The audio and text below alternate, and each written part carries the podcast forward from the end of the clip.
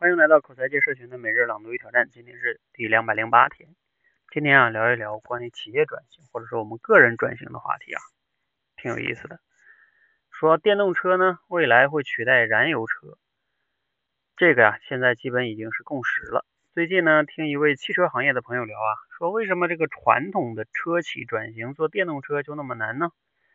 不是因为做电动车的技术门槛高，而是因为协作网络。你想啊。传统车企啊，卖车主要是靠的是 4S 店的网络，而 4S 店呢，赚钱靠的不是卖车，而是靠卖完车之后的维修保养之类的收入。这叫汽车后市场，这个市场很大，和汽车市场的规模呀差不多大，在中国呢也是一万亿左右。而电动车呢，那不太需要维修和保养，那转型电动车之后啊，这一大块市场就萎缩了。那 4S 店呢，跟着车企还怎么挣钱呢？你看，传统车企啊，要想转型做电动车，不是简单的变产品，而是要换网络。说白了，就是怎么让老的合作者、老兄弟们下车。你看，走向未来，这是人人渴望的事儿。但是啊，和自己过去生存的网络一刀两断，这才是真正的难题呀。好，内容摘自于罗鹏六十秒哈。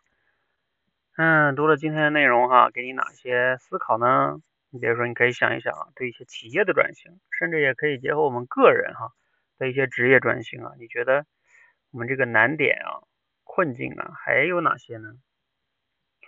我觉得这里边谈到的这一点哈，肯定是非常关键的一点，就是呃过去形成的这些优势，或者说叫嗯也叫阻碍吧。啊，也叫束缚，嗯，有一个词叫什么？沉没成本，讲的就是这个。你放不下嘛，放不下，你就开始不了新的。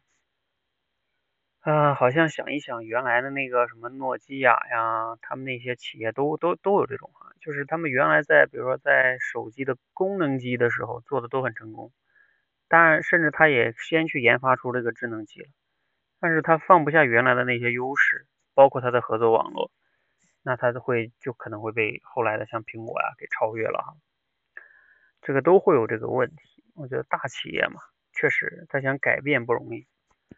那说回我们个人呢，我觉得也有类似的，也不容易。比如说你原来在某一个行业、某一个岗位已经做了很多年了，那你自己在这个行业这岗位积累的经验呀、人脉呀、资源呀已经很成熟了。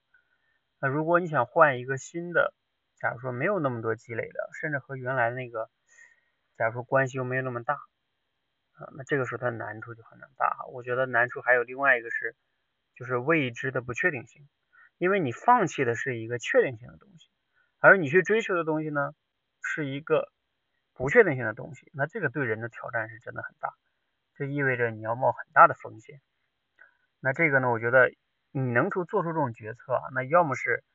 你这个人啊，真的是战略能力超级强，你真的是看到了本质，相信未来哈，嗯，然后你才能放下那个过去那么多的优势。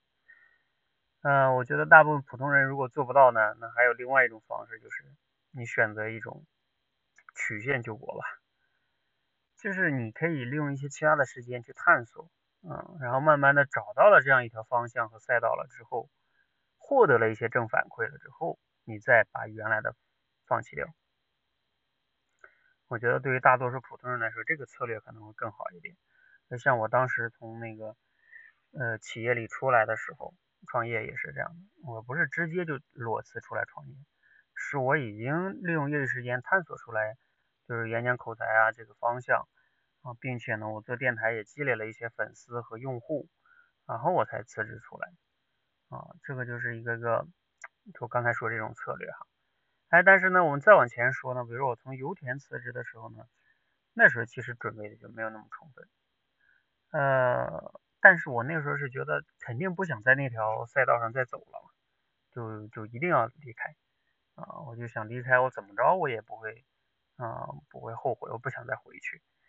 那这种情况下你就是可以放弃了，所以这个每一种情况呢，可以具体问题具体分析。好，嗯，大家也可以分享一下哈，你觉得在这个面临职业转型或者说企业的转型上哈，你有哪些思考呢？你觉得我们有哪些经验哈和方法？欢迎分享。